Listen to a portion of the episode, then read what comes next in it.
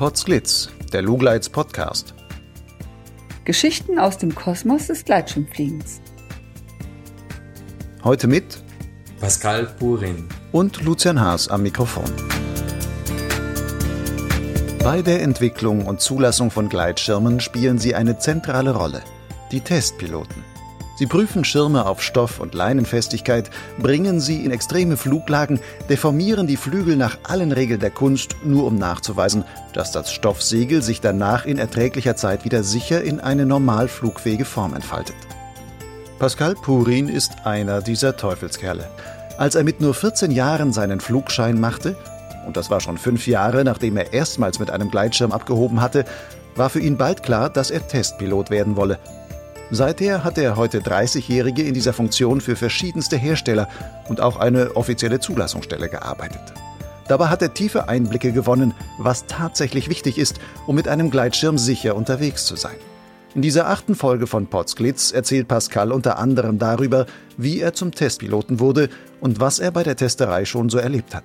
Er erklärt, warum ein sicherheitsbewusster Pilot seine Zeit besser in Groundhandling anstelle des Studiums von EN-Testberichten investieren sollte er berichtet auch von seiner Teilnahme an den Red Bull X-Alps und verrät, wie es dazu kam, dass er einmal fast 15 Minuten lang unterm Rettungsschirm hing. Pascal, ich habe gelesen, dein erster Flug endete am Dach deines Religionslehrers. Wie kam es dazu?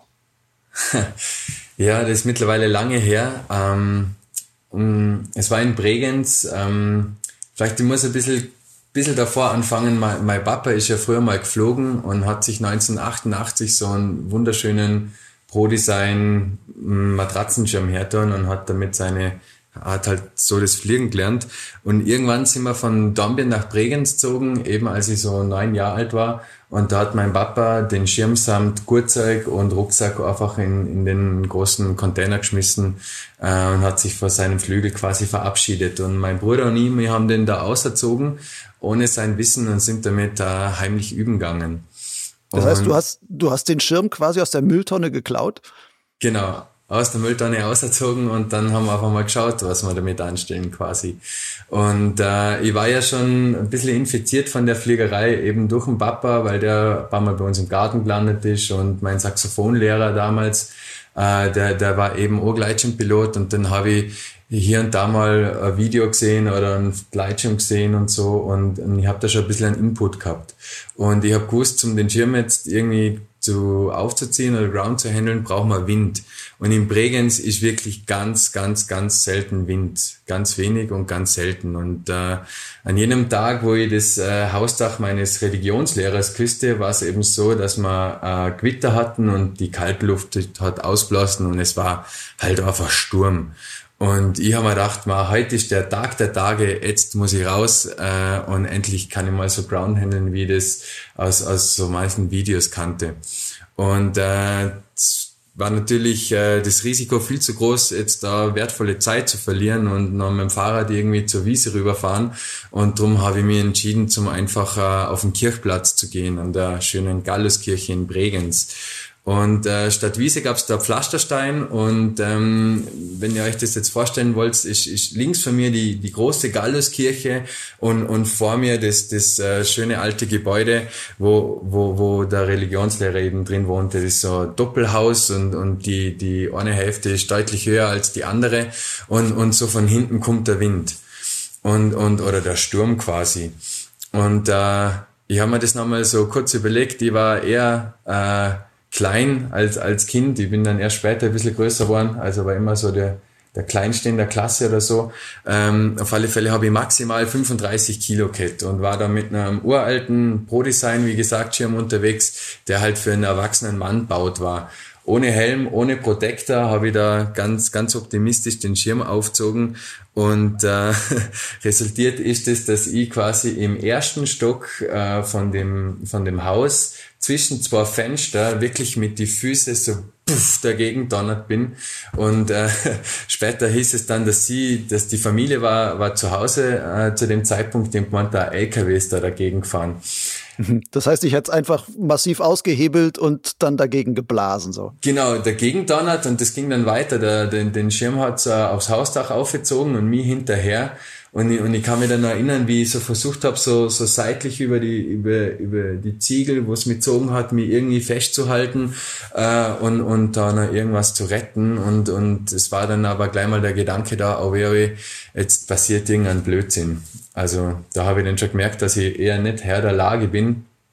Und dann, dann gibt's ein relativ großes Zeitfenster, wo ich nichts mehr weiß ähm, die nächste Erinnerung ist dann, dass ich, dass ich einen Meter über dem Boden baumle und im Gurtzeug in die Leinen hängen, die sich in der Lawinenleiter verhangen haben. Also mir hat's dann so, hat mir mein Bruder, der war ja da auch dabei und hat das beobachtet, hat's mir aufs Nachbardach gezogen und dann irgendwie bin ich dann runterpurzelt und die, die Leinen haben dann glücklicherweise noch früh genug gegriffen und nichts war passiert.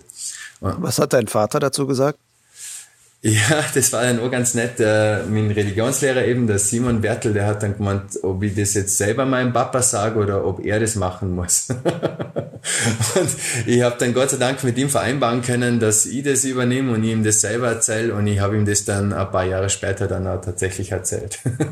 Aber erst ein paar Jahre später. Ja, ich meine, man muss sich ja zu helfen wissen. Ne?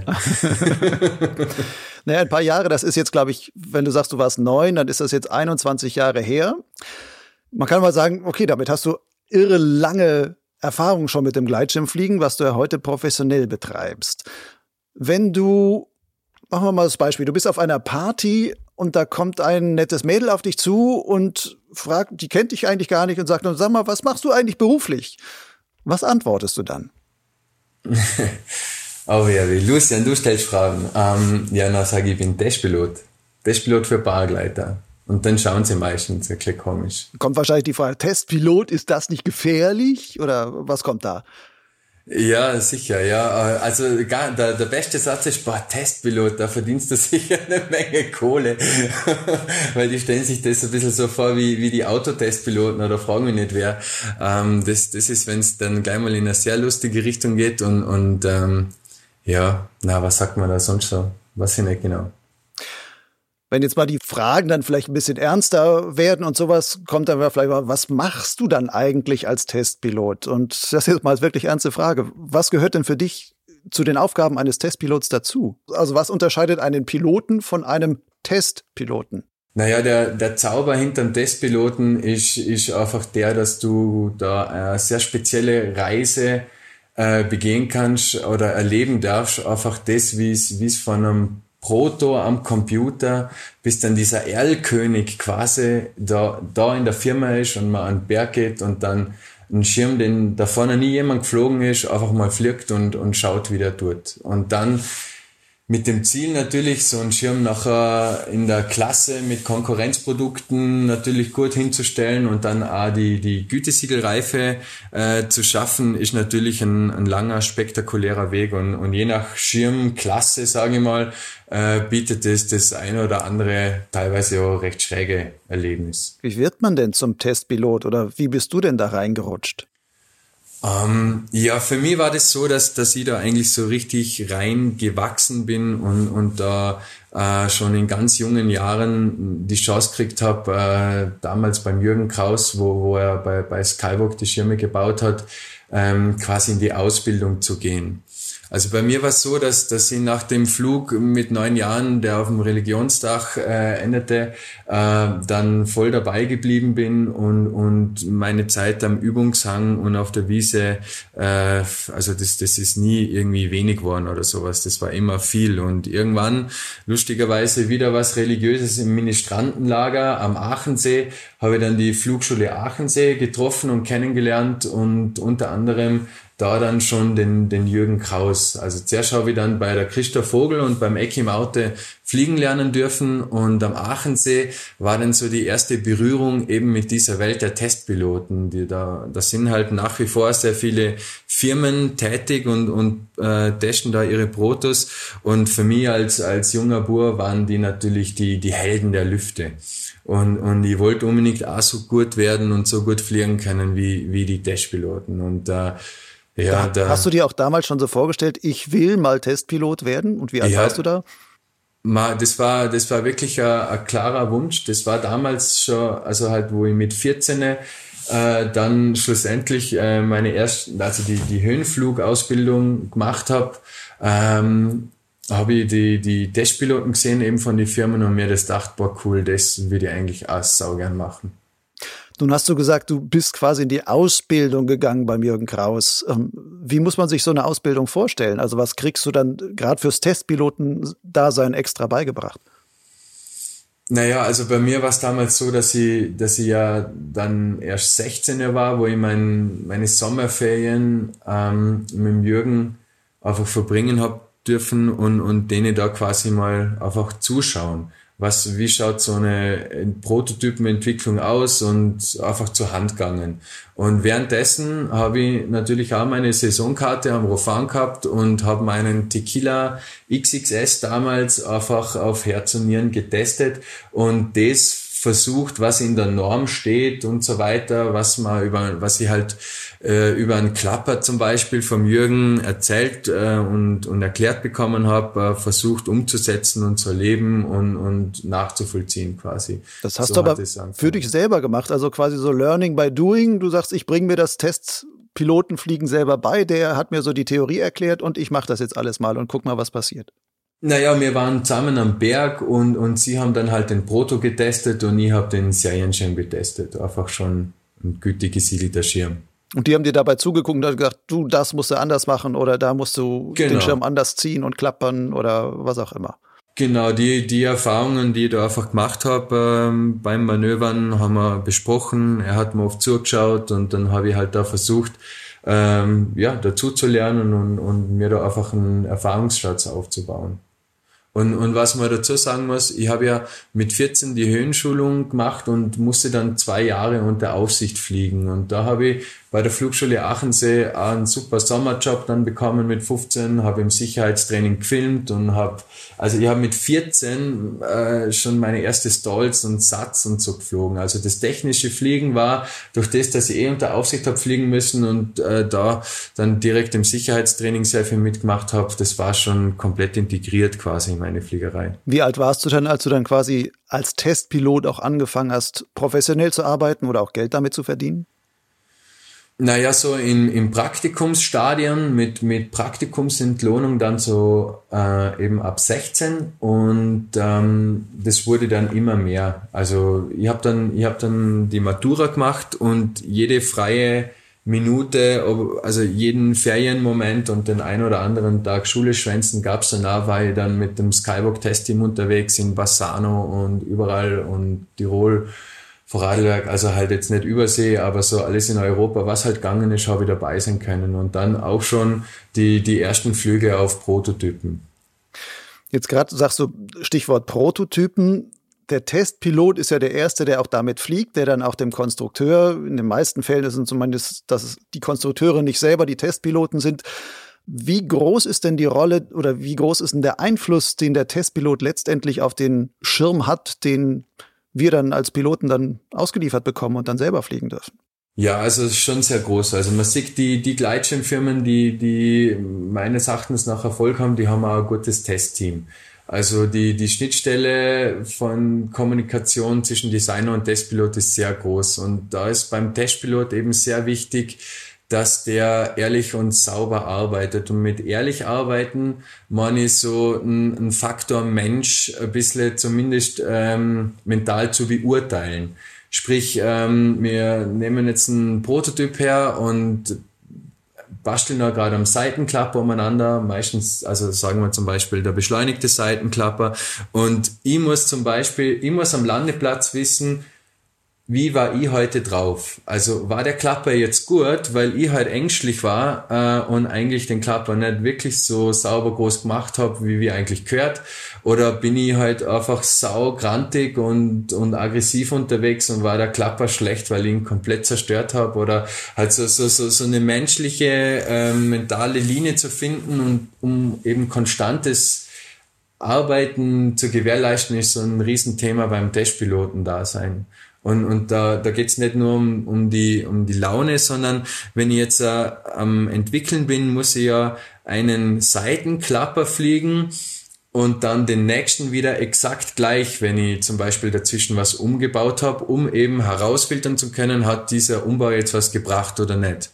Ähm, und da ist präzises, ehrliches Arbeiten einfach ganz wichtig. Wird da denn auch untereinander viel diskutiert, dass der eine sagt, sag mal, heute so wie du drauf warst, deine Klapper können wir quasi in die Tonne kloppen, das, das hat nichts gebracht? Ja, ich meine, im Endeffekt äh, in Zeiten von GoPro kann man ja das eh sehr gut danach analysieren und, und sieht den Klapper, äh, wie, wie der Knickwinkel war und wie viel Fläche wirklich weg war und so weiter. Ähm, drum, drum ist das eh sehr hilfreich. Äh, also da kann man viel, viel sehen, ohne dass man jetzt ganz ehrlich war und gesagt hat, na, der Klapper war so und so. Ähm, Ah, mal Lucian, jetzt habe ich kurz den Faden verloren. Das macht nichts, ich nehme ihn gleich wieder auf. Wie ist das denn mit so der Thematik, du als Testpilot beeinflusst ja jetzt nicht nur das Klappverhältnis, sondern ihr habt ja auch Einfluss, ihr sagt das Handling, wie, wie geht der um die Kurve und sonstige Sachen, bestimmt ihr ja auch mit, weil ihr auch mit am Trim arbeitet und sowas. Ähm, gibt es da so Sachen, dass man am Ende sagt, so, hey, dieser Schirm hat quasi die Purin-Trimmung bekommen, so das ist das, was dir am besten gefällt? Hm, na, eine Purintrimmung, sowas könnte ich da jetzt nicht sagen, äh, dass es sowas gibt, glaube ich. Noch nicht. Aber ähm, beim Handling, das ist vielleicht eher ein super Beispiel, ist der Eindruck vom Dashpiloten natürlich ganz wichtig, weil das ist etwas, das kriegst du schlecht auf Kamera, oder? Da, da ist so, so der eigene Eindruck, ähm, wie der Schirm so zum Nachdrucken ist in der Thermik, was, was der Außenflügel macht, was die Gewichtung macht von der Bremse, ob er eher steil oder flach dreht oder ob man einfach in der Mitte viel zu vielen mitbremst und das das Ganze stört und so weiter. Ähm, da ist ganz viel ähm, Pilot einfach ähm, taktgebend, weil, weil das, das kannst du so schwer irgendwie simulieren. Nun hast du ja auch schon für ganz unterschiedliche Hersteller als Testpilot gearbeitet. Ich weiß von Skywalk, du hast für Aircross gearbeitet, dann auch für Nova und Air Design, die ja durchaus von ihren Schirmen her auch ein bisschen unterschiedliche Philosophien verfolgen und auch ein bisschen unterschiedliche Handlings jeweils so, so klassischerweise besitzen. Gibt es da irgendwelche auch von dir erkennbaren Unterschiede in den Aufgaben und in der Herangehensweise an diese Tests? Also musstest du da unterschiedlich arbeiten oder ist das doch alles sehr ähnlich?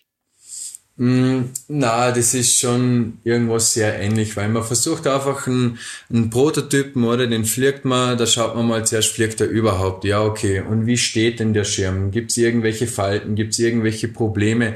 Nachher schaut man mal, wie gleitet er denn überhaupt? Äh, wie, wie ist die Performance? zum, zum Konkurrenzmodell oder zum Vorgängermodell und dann schaut man sich irgendwann die, die Manöver an und schaut, dass man das alles äh, in eine Balance kriegt, die dann schlussendlich in die Anforderungen von der, von der Zulassung passen. Und das ist im Endeffekt die Hausaufgabe, die, die jeder Hersteller nachher gleich hat. Gibt's denn einen Punkt davon, wo du sagst, das ist so der Hauptknackpunkt bei der Schirmentwicklung aus Sicht eines Testpiloten, wo du immer sagst, an diesen Punkten wird immer am meisten gearbeitet oder muss am meisten gearbeitet werden? Hm, das ist ein bisschen von der, von der Klasse her abhängig. Gell? Ich meine, ein Riesenthema ist am Anfang einfach mal, dass der Schirm optisch sauber steht und dass, dass die Manöver funktionieren. Ähm, und, und je nach Klasse dann halt ist, ist, ist die Performance zum Herausfinden nochmal dann auch ein großer oder weniger großer Aufwand. Also mit dem A-Schirm tun ich mir jetzt da nicht so viele Flüge und so viele saubere Vergleiche her wie mit einem High-Level B jetzt zum Beispiel oder, qua, oder sogar einem D-Schirm oder so. Machen wir mal ein bisschen einen Themenwechsel. 2016 ähm, hast du ja quasi diese Herstellerebene auf der einen Seite verlassen und bist auf eine andere Seite gegangen, nämlich bist zu einer Prüfstelle gegangen und bist dort Leiter geworden bei der EAPR. Mittlerweile gibt's die nicht mehr, aber damals ähm, warst du halt eine Weile ähm, der Leiter. Wie kam es eigentlich dazu? Ähm, war eines schönen Tages hat mir der Guido angerufen und also Guido heißt Guido Reusch, das ist der Geschäftsführer von der EAPR. Der hat genau. dich angerufen.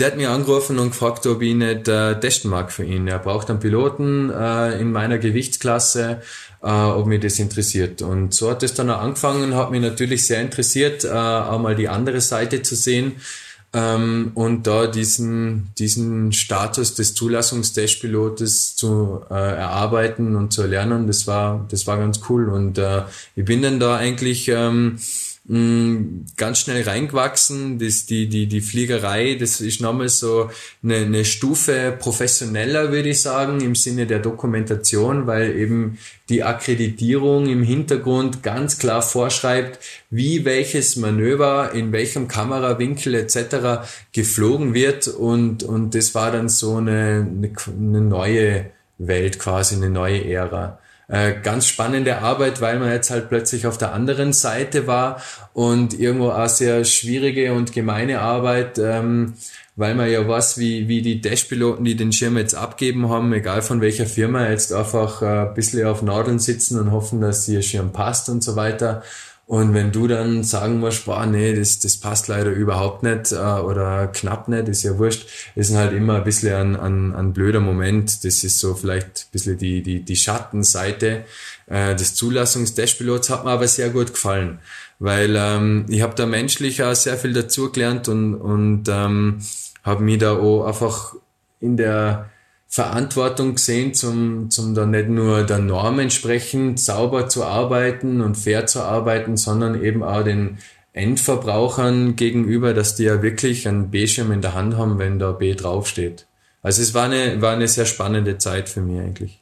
Ja, am Anfang warst du Testpilot, dann warst du Leiter. Bist du als so dieser Leiter auch überhaupt noch selber geflogen oder hast du da andere Testpiloten für dich fliegen lassen und hast eigentlich selber nur noch den Papierkram erledigen müssen? Na, Gott sei Dank nicht. Also für das bin ich zu gern Pilot und äh, es war teilweise auch gar nicht möglich, dass ich mich bei einem, bei einem Schirm in der Zulassung raushalte. Ähm, zum Beispiel, es gibt ja äh, einfach die Problematik, dass es nicht äh, ähm, Dashpiloten gibt wie, wie Sander Meer. Und wenn jetzt der Johannes Jofen zum Beispiel, der ja auch für Skyman was arbeitet, äh, einen Schirm abgibt, dann kann er den selber natürlich nicht abnehmen. Und, und drum das ist jetzt eins von vielen Beispiele, äh, wäre das überhaupt nicht gegangen, dass, dass, ich, dass, dass ich gar nicht mehr fliege oder viel weniger fliege. Und hattest du ja dann deine alten Hersteller, für die du gearbeitet hast, war das auch dann ein Hinderungsgrund, dass du sagst, diese Schirme von den Herstellern, für die du schon gearbeitet hast, die darfst du auch nicht fliegen oder war das erlaubt? Nee, nee, das ist ganz klar in der Akkreditierung vorgeben. Also ähm, meine, meine kurze Station bei, bei AirDesign, ähm, da habe ich eigentlich nicht wirklich lang gearbeitet, hat dann aber trotzdem zur Folge gehabt, dass ich natürlich auf, äh, äh auf die Schirme, die von AirDesign zur Zulassung kam, äh, kommen sind, gesperrt war. Also das, das wollte ich ja gar nicht mich da irgendwie in eine blöde Situation bringen. Hast zum Schluss nur irgendeine Diskutiererei. Und äh, von der Einteilung ist dann eh aufgegangen, dass, dass sich dann die anderen Testpiloten das aufteilt haben. Insgesamt wirst du ja bei deiner Zeit, vor allem auch bei der Prüfstelle, dann einen sehr, sehr guten Einblick in diese ganze Thematik der EN-Tests bekommen haben. Hältst du dieses Testprozedere eigentlich für einen Otto-Normalpiloten als Einordnung wirklich als sinnvoll? Kann man wirklich da Vernünftiges daraus ablesen? Ja, kann man definitiv. Also ein Schirm, der, der ähm, die EN LTF bestanden hat, ist auf alle Fälle mal ein Stück Flügel, das ähm, halbwegs ausbalanciert ist, das nicht mit ganz gemeine ähm, Sachen überrascht oder sowas. Also wenn ich mir da denke, wie, wie manchmal Prototypen reagieren äh, bei, bei ganz äh, banalen Manövern, zum Beispiel wenn man, wenn man beschleunigt auf die Bremse geht oder so, da habe ich schon Absturzszenarien danach erlebt. Äh, das gibt's mit keinem äh, zugelassenen Schirm. Und äh, so, so, so, so eine Grund, Grundidee ähm, oder eine Grundinformation, dass es ein halbwegs rundes äh, Produkt ist, ist auf alle Fälle gegeben, wenn das, wenn das da ist. Ich würde aber nicht zu viel interpretieren. Ja, ob jetzt ein B-Schirm äh, drei oder sechs B-Klassifizierungen hat, das, das ist echt schwierig zu sagen, ob das jetzt so aussagekräftig ist. Also wenn man zu nah reinzoomt, kann man sich, glaube ich, schon auch verirren. Das heißt, diese Praxis, die manche Piloten haben, sagen, ah, EN-Test, ich zähle die B-Noten durch und sage, oh, der hat fünf, der ist wahrscheinlich heißer als der, der nur drei Bs hat und so. Das funktioniert eigentlich nicht. Na, also ich meine, es gibt sicher Fälle, wo, wo man sowas jetzt da belegen kann, wo das zustimmt und einige Fälle, die das Gegenteil beweisen. Im Endeffekt ist sicher gescheiter, man, man nützt die Zeit anders und geht Groundhandeln oder fliegen und macht sich über anderes Gedanken. Passen denn diese Noten, die da vergeben werden, also A, B, C und sowas, eigentlich dann auch immer zum realen Verhalten der Schirme in der normalen, realen Luft, weil im Test, das wird in, in meistens war eher ruhiger Luft und nach einem bestimmten Testmanöver gezogen und sowas.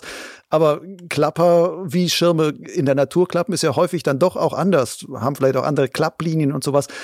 Ähm, passt das dann noch zusammen oder musste man manchmal sagen, bei manchen Schirmen, nee, da steht zwar ein B drauf, aber vom Gefühl her wird zu sagen, eigentlich müsste der eine andere Note bekommen?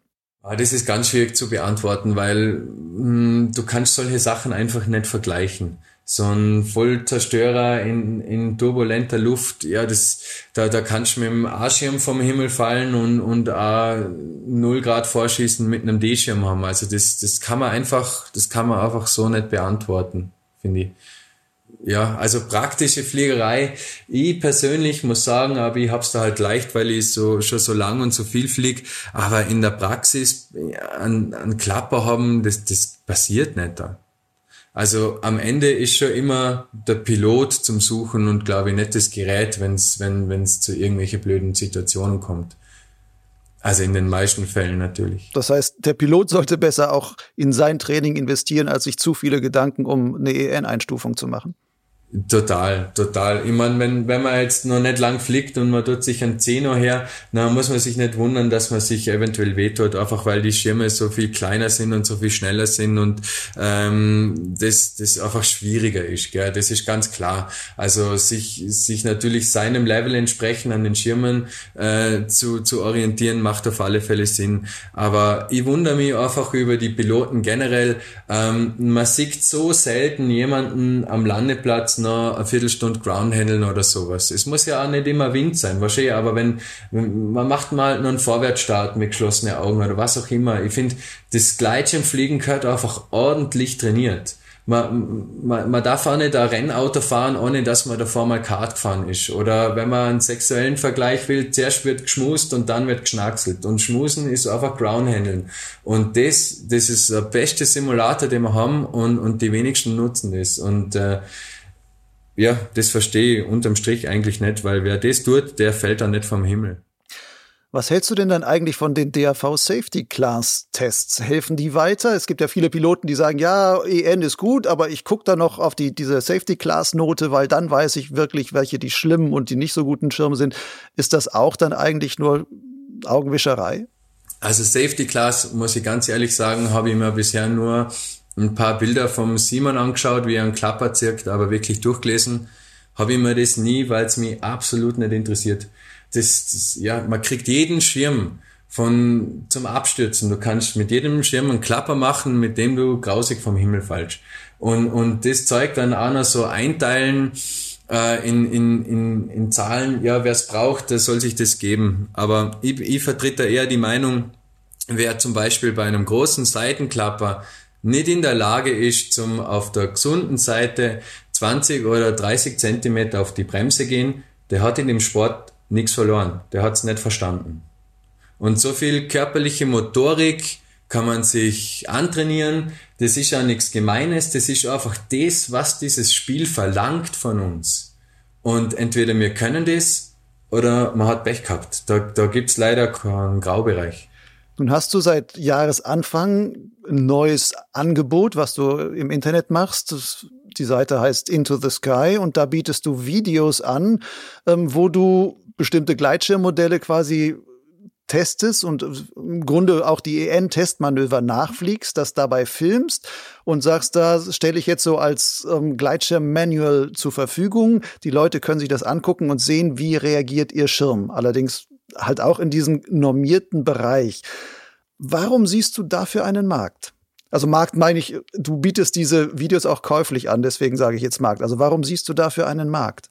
Mm, eigentlich ganz simpel, weil ähm, meine, meine Freundin fliegt da und ähm, ich, ich, ich habe den Schirm damals mitentwickelt, sehr viel Videomaterial gehabt von dem Ding und dann habe ich ihr einfach äh, äh, ihren Schirm anhand der Videos erklärt und sagt, wie das ausschauen muss, wenn sie Ohren anlegt. Und dass, wenn man vollbeschleunigt Ohren anlegt, die Ohren ein bisschen zappeln, das aber komplett wurscht ist. Und wenn sie dieses und jenes machen mag, nachher schaut es so aus. Nachher war einfach schon mal ein Bild in ihrem Kopf, das eine super ähm, Lösung, also wie soll ich sagen, sie hat dann einfach schon mal das, das Bild vom Manöver im Kopf gehabt, wie es ausschauen muss. Und dann war es für sie einfach auch sehr einfach, zum diesen Weg finden, ähm, zum selber machen, dass es genau gleich ausschaut quasi. Und das haben wir als beide sehr wertvoll empfunden und dann habe ich mir gedacht, hey, ähm, die Hersteller, die Zulassung, die Safety Class, die geben alle nur Buchstaben und Zahlen daher über das Flugverhalten, aber bitte, wie kann man es besser zeigen als in einem Video? Und dann sehe ich wirklich mal, wie es mein Ding herclasht nach einem beschleunigten Seitenklapper oder auch nicht. Und dann zeige ich auch noch viel mehr, wie man einen Trimmer oder einen vollbeschleunigten Seitenklapper, wenn wir bei dem Beispiel bleiben, auch stoppen kann, wenn, wenn er passiert. Und das sind für mich eigentlich die wirklichen Hard Skills, weil ein A-Schirm zum Beispiel, ähm, das kann man auch komplett anders auslegen, dass das eigentlich das gefährlichste Fluggerät ist, das umfliegt. Weil ein A-Schirm muss nach 90 Grad wegdrehen, wieder fliegen. Und wenn ich jetzt rechts von mir die Felswand habe und, und ich kriege einen großen Seitenklapper rechts, nachher bin ich nach 90 Grad bicke mitten in der Wand drin. Nachher wäre es eigentlich viel sicherer, einen Schirm zu fliegen, der 180 Grad wegdreht. Drum, äh, ist die wirkliche Frage, kann ich einen Schirm stabilisieren, wenn es mir die Bude weghaut? Und das zeige ich unter anderem in dem Video, weil das praxisrelevant ist. Nun verkaufst du die, wäre das aber eigentlich nicht viel sinnvoller zu sagen, hey Hersteller, eigentlich ist das doch eure Aufgabe, beziehungsweise müsste doch für die auch interessant sein, dass die sagen können, hey, für unseren Schirm, wenn du den Schirm kaufst, kriegst du gleichzeitig auch noch hier diese professionell produzierten Videos dazu, wo wir das dir da einmal zeigen. Mm, ja, also ich persönlich finde schon, dass das Aufgabe vom Hersteller wäre, einfach ein authentisches, ehrliches Video zum zeigen und sagen, hey Leute, schau mal, so fliegt unser Schirm. Ähm, die Idee habe ich dann auch schon mal beim Hersteller angebracht, aber dass da Zeit und Geld und Ressource da ist, bis dann ist dann das Jahr schon wieder rum und man hat wieder einen anderen Stress und so weiter, das ist eher immer untergangen. Und drum habe ich mir jetzt gedacht, ich mache das jetzt selber und, und probiere mal und schau mal, ob das äh, den Piloten hilft. Und ähm, also das Feedback bisher ist so, dass es eigentlich ganz cool ankommt und dass es durchaus das erfüllt, was ich eigentlich erreichen wollte, mit, dass die Leute ein gutes Gefühl haben, ein gutes Bild im Kopf haben, wie was funktioniert und sich einfach wohler fühlen in der Luft. Weil ein Schirm zum Beispiel, oder der jetzt zum Beispiel irgendeine, irgendeine Macke macht beim, äh, beim Frontklapper zum Beispiel, das ist ja komplett egal. Wenn er das echt einmal tut und sich so tief umdreht, nachher weiß ich von meinem Video zum Beispiel, ja, nachher zack, mache ich einen Griff auf die Bremse und dann ist das Ding wieder offen. Und wenn, wenn man so ein bisschen in die Richtung arbeiten könnte, könnte man, glaube ich, auch die Flügel nochmal ein bisschen nochmal Pilotengruppen orientierter entwickeln. Aber das ist noch ein langer Weg bis dahin. Welches Testmanöver ist denn aus deiner Sicht quasi das wichtigste oder aussagekräftigste hinsichtlich der Sicherheit eines Schirmes? Worauf sollte man achten? Mm, naja, da glaube ich, sind es eher so Abrissmanöver. Äh, Rückkehr großer Anstellwinkel ist ein großes Thema für mich. Ähm, und, und so, so Low-Speed-Spin-Tendency, also so 50% anbremsen und dann einseitig 75% und dann, und dann halt nur drüber hinaus und zum Schauen, wo reißt da der Schirm ab, weil wie, wie so äh, gewisse Statistiken eben zeigen, stürzen die Leute eher nicht ab, weil, weil sie einen großen Klapper gehabt haben, sondern weil sie ihn äh, versehentlich abgerissen haben.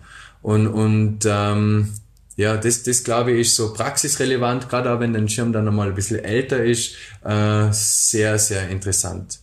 Nun sind ja gerade solche Schirme, die vielleicht relativ gerne abreißen, auch Schirme, die vielleicht etwas weniger belastet geflogen werden, sind aber auch Schirme, die dann zum Beispiel bei der DFD Safety Class häufig relativ gut abschneiden, weil die ansonsten ein sehr in Anführungszeichen harmloses Klappverhalten zum Beispiel aufweisen oder so etwas. Ähm, wie könnte man da die Piloten einfach ähm, noch mehr aufklären über solche Dinge? Mm, aufklären zum sagen, hey, der Schirm hat da ein bisschen eine Macke oder nicht so viel Luft oder wie meinst du es? Ja, zum Beispiel. Oder dass die diese Zusammenhänge auch besser verstehen. Ja, wieder, wieder dieselbe Antwort, Groundhandeln gehen. Ähm, da, da, da passiert dir das in einer Stunde 20 Mal und nachher spürst du 20 Mal, wie sich das anfühlt, wenn der Schirm so einseitig abschmiert oder äh, wieder nach hinten fällt und so weiter. Äh, und das, das ist in der Luft genau dasselbe. Da brauchst du kein Buch lesen, da brauchst du kein Review kaufen, da musst du einfach nur ausgehen Ground handeln. Gibt es eigentlich von diesen Testmanövern, die du da fliegst, gibt es da eins, wo du sagst, das mache ich am liebsten, das macht einfach am meisten Spaß? Oh ja, ich mag ähm, beschleunigte Frontklapper mag ich sau gern. Ähm, Obwohl es da so richtig zur Sache geht, das macht dir Spaß, oder? Also vom, vom beschleunigten Seitenklapper habe ich viel mehr Angst. Ähm, aber beschleunigte Frontklapper sind insofern lustig, weil dann ist man schon ein bisschen zügiger unterwegs und dann haut man die Kisten zusammen, es knallt, man, man, man schaukelt so weit nach vor äh, und, und es passiert eigentlich ganz selten irgendwas Blödes. Also ich bin, ich bin einmal in meiner Testpilotenkarriere mit einem, mit einem Hochleister nach einem beschleunigten Frontklapper am Retter runtergegangen und sonst, sonst hat es es noch nie gegeben. Also es ist eine gute Bilanz, finde ich, für beschleunigte Frontklapper. Hm, das ist jetzt das, was die Sicherheit betrifft. Ist dir beim Testen ähm, auch sonst schon mal etwas Ungewöhnliches oder wirklich Überraschendes passiert?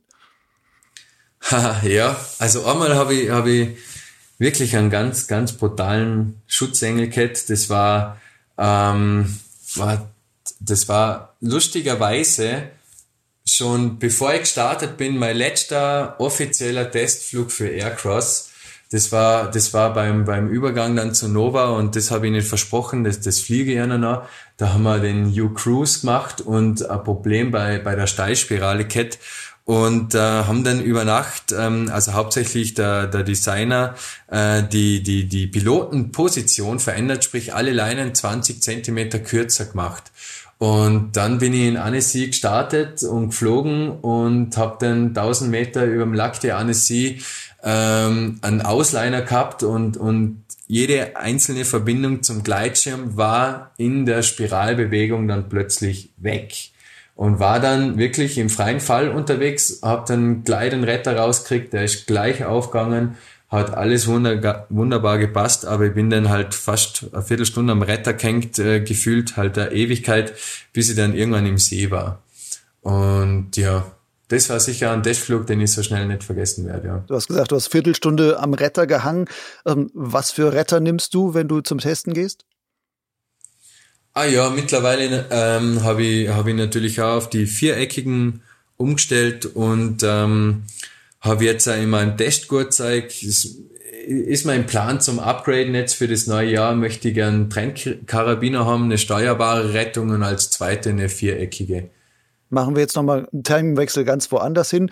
Du hast ja auch im sportlichen Bereich einiges schon in deiner Fliegerkarriere erreicht und ähm, Erfolge vorzuweisen. 2015 und 2017 beispielsweise hast du an den X-Alps teilgenommen wenn ich es richtig gesehen habe, hast du vor zwei Jahren da sogar den sechsten Platz erreicht. Ähm, hattest du dich eigentlich auch für 2019 wieder beworben? Na, na, das Thema X-Alps haben wir 2017 abgeschlossen. Warum? Hm, mal einfach, weil sechsmal die Woche trainieren und ähm, Sponsoren finden, quasi betteln gehen und dann sich da für, für die Red Bull-Dose den Hintern aufreißen und, und sich auch so einer so einem Risiko aussetzen und dann einfach mit, wenn es gut läuft, mit einem Nuller aussteigen. War jetzt zweimal lustig, brauche ich aber nicht noch ein drittes Mal. Das klingt jetzt so ein bisschen kritisch im Nachhinein. Was hat denn für dich damals, als du dich beworben hast und da auch angenommen wurdest und mitgeflogen bist, was hat für dich damals als Pilot den Reiz der X-Hypes ausgemacht? Hm, naja, für mich war es persönlich ein bisschen so wie, wie eine Bachelorarbeit oder so, weil äh, ich habe Matura gemacht und war dann nur im Bargleiten und meine, meine Schulfreunde und so, die haben jetzt alle Bachelors und Masters und richtig was vorzuweisen. Und irgendwie war so die, die X-Apps-Geschichte für mich so, so ein bisschen äh, wie so eine Abschlussprüfung, so, so ein, ja, äh, zu sorgen, dass ich doch auch was gelernt habe die letzten zehn Jahre oder sowas sowas wie eine Adelung. Wer einmal X-Alps geflogen ist, der hat als Pilot es auch wirklich zu etwas gebracht. Ja, das weiß ich nicht, vielleicht. Aber, aber im Endeffekt bin ich, bin ich ja eher äh, sportlich vor allem ein, ein sehr fauler Mensch und, und mir hat es aber brutal gefallen, die Trainiererei. Und mit Trainingsplan und Ziel habe ich dann einfach wirklich trainiert und so viel Zeit draußen verbraucht und am Berg verbraucht. Ähm, das war sicher auch eine Mot äh, Motivation zum das damals machen, weil es mir einfach brutal Spaß gemacht hat. Und das für mich eine Möglichkeit war, dass ich, dass ich wirklich rausgehen was tue, weil es war ja doch wichtig und es ging um was. Also sich das sauber vorzubereiten ist das A und O. Wie gefährlich ist eigentlich tatsächlich diese Teilnahme? Das wird ja häufig bei sehr grenzwertigen Bedingungen auch bei den X-Alps geflogen, die Piloten sind übermüdet und so weiter. ist es eigentlich auch Glück, dass bisher keine wirklich harten Unfälle da passiert sind? Ja, definitiv. Das ist sicher eine gute Portion Glück dabei. Also über zehn X-Alps-Auflagen noch nie, noch nie an, an komplett schwer Verletzten oder Toten. Ähm, das ist sicher, ja, so wünscht man sich das. Aber es gibt sicher sehr viele Geschichten von ganz viele X-Alps-Auflagen, von ganz viele Piloten, wo du denken musst, boah, habe dere. Cool, also Gott sei Dank, dass da nichts passiert ist. Was hast du bei deinen X-Alps an haarsträubenden Situationen erlebt?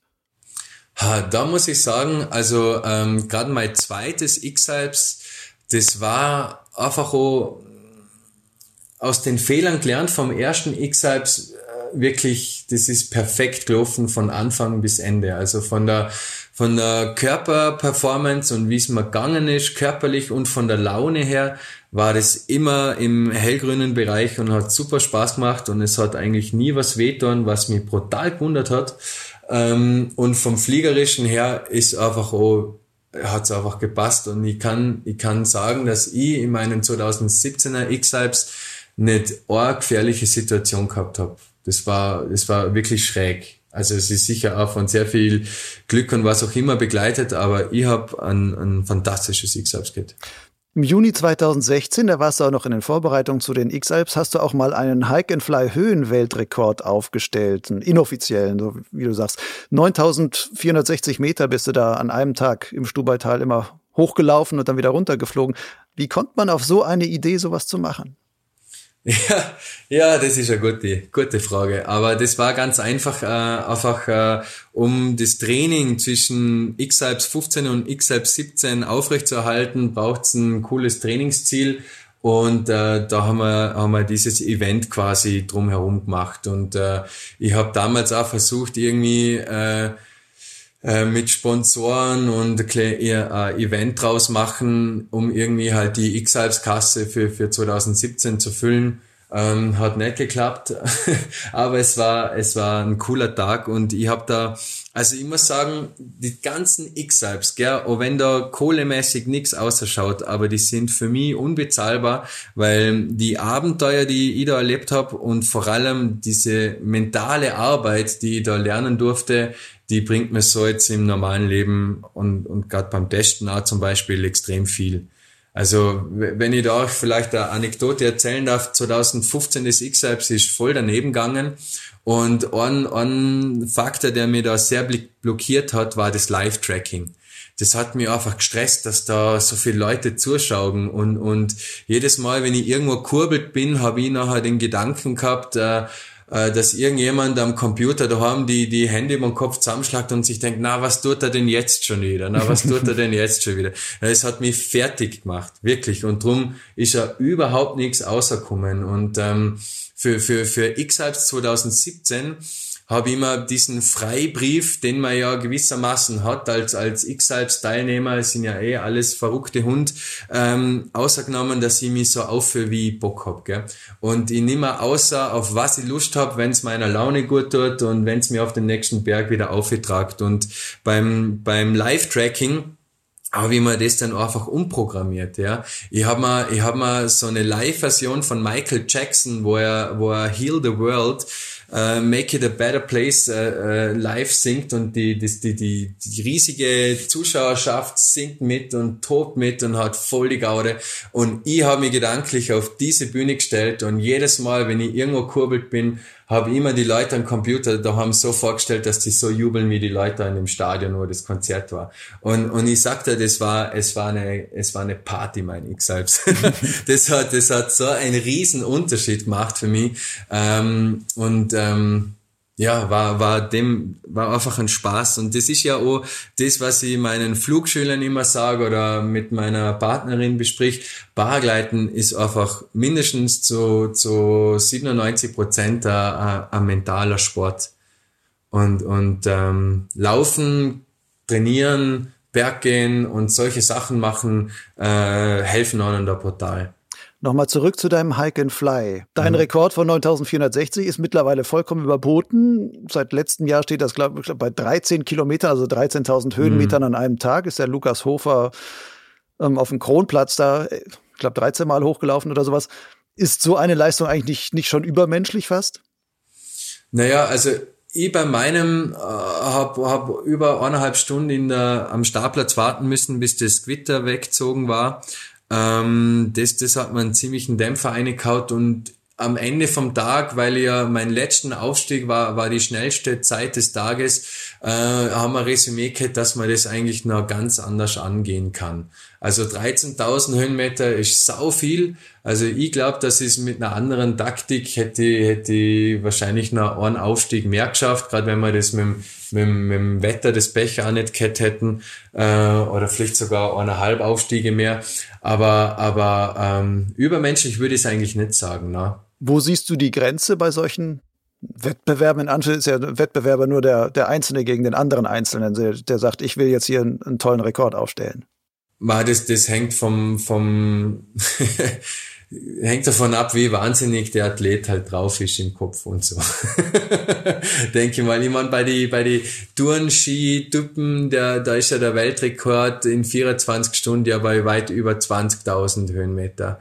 Ähm, wo da beim Hike and Fly die Grenze ist, keine Ahnung. Es wird sicher der Tag kommen, wo einer 14.000 geht. Das ist bloß eine Frage von der Zeit. Nun hast du vorhin gesagt, X-Alps waren für dich so die Matura, die, die du ähm, gemacht hast und sowas. Jetzt hast du die in der Tasche und ähm, machst jetzt deine Videos. Was kommt denn so als nächstes großes Ziel oder hast du ein nächstes großes Projekt, wo du sagst, in diese Richtung will ich mich noch weiterentwickeln jetzt? Ähm, naja, also das sind mehr so pri private Ziele eigentlich, ähm, die, die da jetzt vordergründig sind und so. Ähm, fliegerisch möchte ich einfach äh, diese Dienste, was ich bisher für einen Hersteller oder die Zulassung gemacht habe, jetzt dem Endverbraucher zugänglich machen, ein bisschen mehr ins, ins, ins Unterrichten reinwachsen und ein paar, paar Trainings machen. Aber jetzt so sportlich oder sowas, dass ich sage, ich gehe jetzt PwC fliegen oder irgendwie sowas, steht eigentlich überhaupt nichts äh, auf der Liste zurzeit. Da bin ich, ich bin auch nicht so der Wettkampftyp, so persönlich muss ich sagen. Wahrscheinlich, wenn ich irgendwo der Berg aufrenne und es kommt von hinten einer, der schneller ist, nachher gehe ich auf die Seite, dann soll er vorbeigehen und dann mache ich wieder mein Ding. Und ähm, auf Wettkämpfe habe ich zurzeit einfach überhaupt keinen Bock. Mhm. Wenn du sagst unterrichten, was wäre denn etwas, was du deinen Flugschülern möglicherweise am dringendsten mitgeben wolltest? Ground Handling. Das ist wirklich für dich das, das Zauberwort. Das ist jetzt heute schon mehrfach gefallen. ähm, was ist an dem Ground Handling für dich die beste Übung, die man da auch machen kann? Mal kreativ sein alles. Mit geschlossenen Augen, mit Gurtzeug, ohne Gurtzeug, äh, barfuß, äh, je nachdem, was man kann und, und wie man drauf ist. Aber ähm, ich sehe so einfach, bei mir, mir macht's immer noch volle Spaß, äh, auch wenn ich mit irgendeiner Gurken, es ist egal mit was von einem Schirm, ein bisschen windig umspielen, es macht volle Spaß und man kann da, man kann da vom Hundertste ins Tausendste gehen. Ich habe ja mal so eine Wetten-Das-Idee gehabt, dass ich mal, dass ich einen Stift auf der, auf der Hinterkante unten in der Mitte irgendwie hinmontiere und dann, und dann den Schirm einfach, ohne dass er den Boden berührt, aber nur so ganz knapp über dem Boden quasi balanciert wird, irgendwas, irgendwas hinschreibt, frag mich nicht. Das habe ich nie ausprobiert mit Zettel und Stift, aber ich habe ganz viel mit dem Schirm den einfach nur so an der Position oder an der Position gehalten, nachher äh, irgendwie cool umjumpen oder was auch immer, Abrisssachen. Das Groundhandling ist das A und O. Vor allem, wenn wir sehen, in der Unfallstatistik und egal wo ich beim Fliegen bin, wenn ich anderen oft beim Starten zuschaue, nachher, nachher finde ich das unverantwortlich und fast schon verwerflich, wie man mit so wenig Trainingsstand äh, sich selber ähm, so in eine Gefahr bringen kann.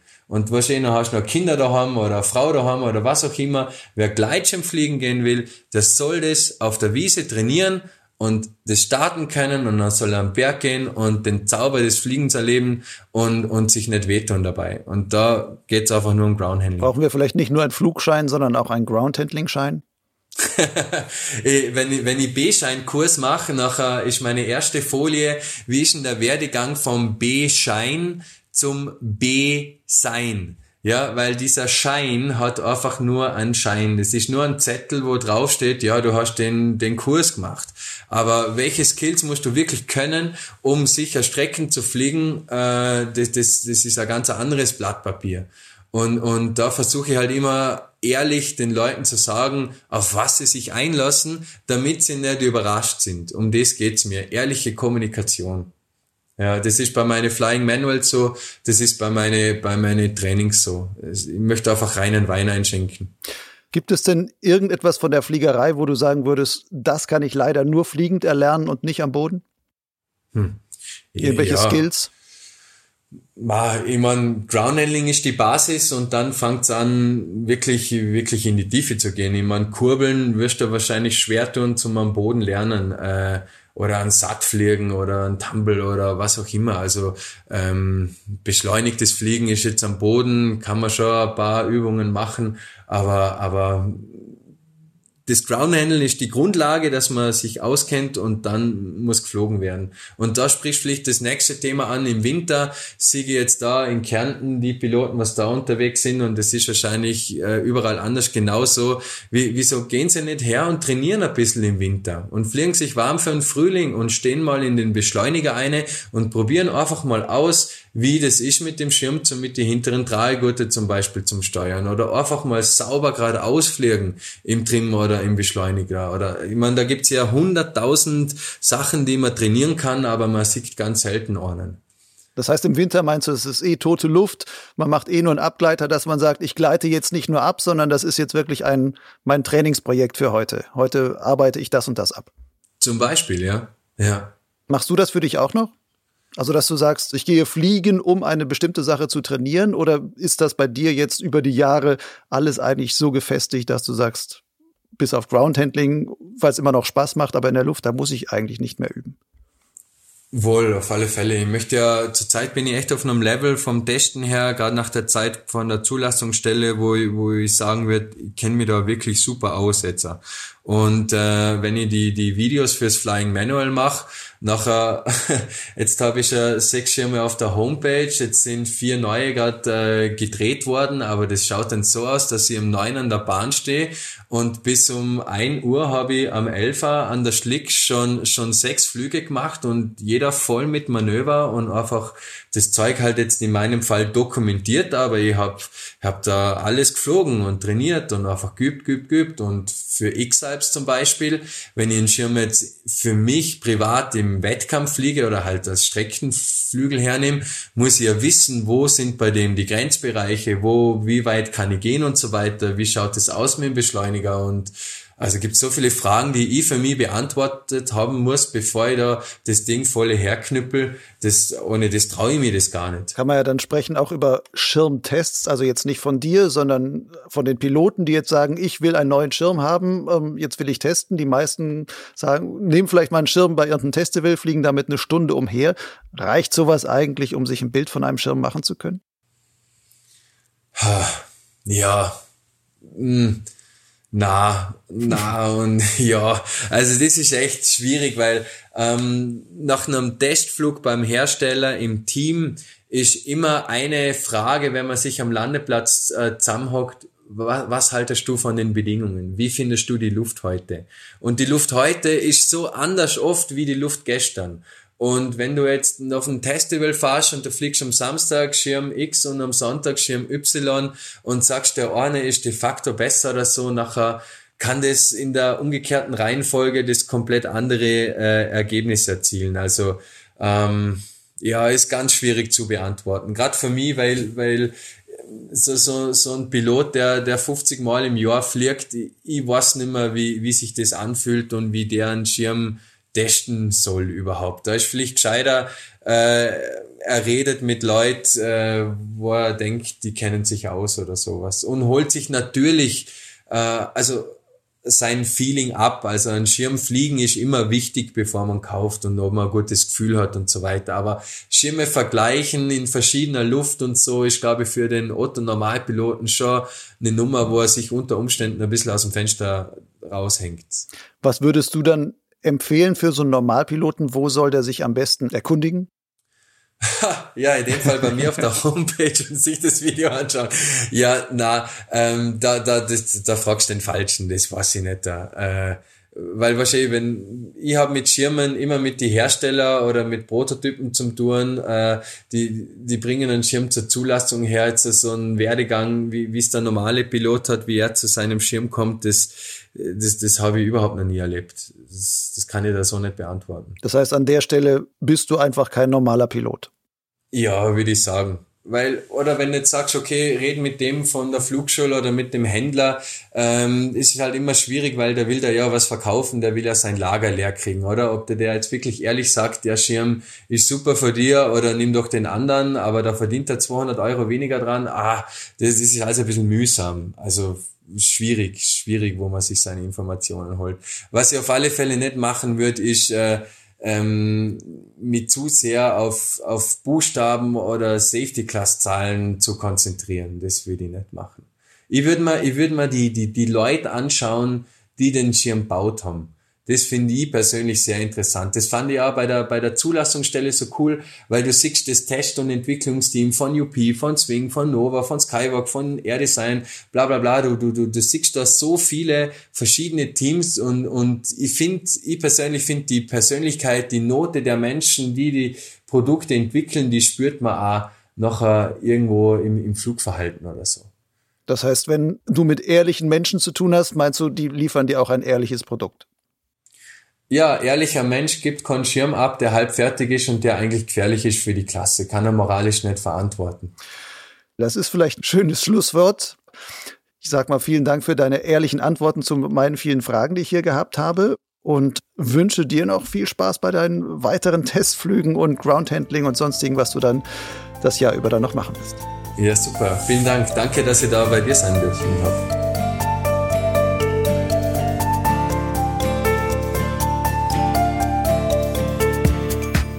Das war Pascal Purin im Gespräch mit Lucian Haas. Wenn dich die im Talk genannten unabhängigen Testvideos zu verschiedenen Gleitschirmmodellen interessieren, du findest sie auf der Website von Pascal Purin namens www.intothesky.at. Weitere Folgen von Potsglitz gibt es auf meinem Blog Lugleitz und auf Soundcloud. Du kannst Potsglitz auch abonnieren, per RSS-Feed oder über bekannte Podcast-Kataloge wie iTunes, Spotify, TuneIn oder podcast.de. Vielleicht ist es dir beim Hören ja schon aufgefallen. Potsglitz wird nicht über Werbung finanziert. Das gilt übrigens für alle Inhalte von Lugleitz. Um weiter unabhängig über die Gleitschirmszene berichten zu können, baue ich allein auf meine Hörer und Leser. Auch du kannst ganz einfach zum Lugleitz Förderer werden, per PayPal-Spende oder per Banküberweisung. Die Links und Daten dazu findest du auf der Website lugleitz.blogspot.com. Natürlich darfst du Potsglitz und Lugleitz auch gerne weiterempfehlen. Erzähle deinen Fliegerfreunden davon, schreibe einen Kommentar oder setze einen Link oder Like in den sozialen Netzen. Ich freue mich über jede Form der Anerkennung meiner Arbeit. Dann kann es auch mit Potsglitz weitergehen. Die nächsten Folgen sind schon in Vorbereitung. Ich sage deshalb einfach mal bis bald.